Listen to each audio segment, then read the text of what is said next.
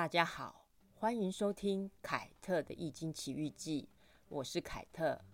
前一阵子，我和一位长辈聊天，他很苦恼的对我说：“年纪大了，开始要准备把家族事业交棒给儿子或女儿，可是两个孩子都很优秀，不知道应该要把家族事业交给谁。”他就说：“凯特啊，帮我看看吧，看把事业交给谁比较好。”于是我帮他占了两个卦，一个卦是把家族事业交给儿子经营的结果如何，另一个卦是把家族事业交给女儿经营的结果如何。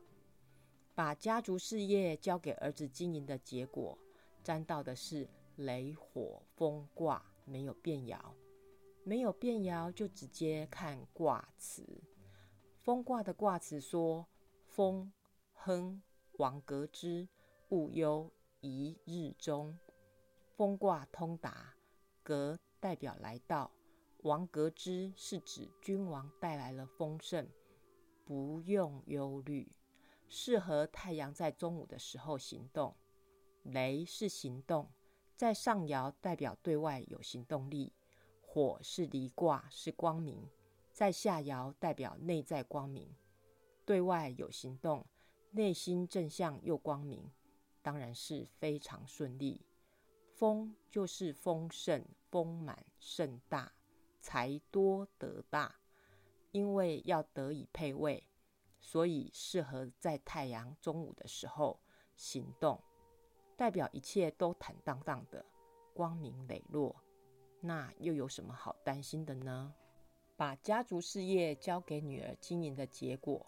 沾到山火必卦，火是离卦，也是光明。光明落到山脚下去了，有日落西山的意境。夕阳无限好，只是近黄昏的感叹。续卦传说：璧者饰也，饰就是纹饰、装饰、粉饰。夕阳的美丽，就是大自然的装饰和粉饰啊。壁卦卦辞说：“壁亨，小利有攸往。壁卦通达，小的事情适合有所前往。可是家族事业不是小的事情，是大的事情。如果只是想当个装饰用的花瓶，对事业会有所帮助吗？根据历史的记载，孔子五十岁开始学易经。”但是四十多岁的时候，他想过要不要找个官位来做做，于是孔子就求助于易经，结果占到山火必卦。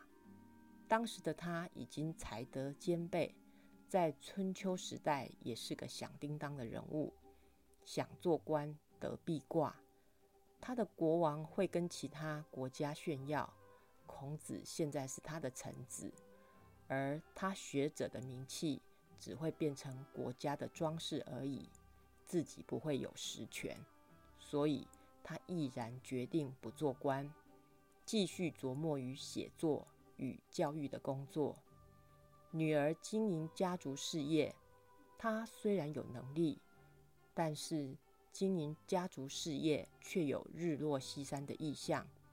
事业外表看起来有纹饰装饰的样子，可是他的内心对家族事业其实没有太大的兴趣。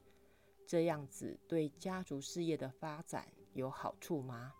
长辈说，他女儿真的是无心经营家族的事业，没有太大的兴趣。但是公司负责人现在是挂女儿的名字。听了解释之后。看起来是让儿子接棒会比较好。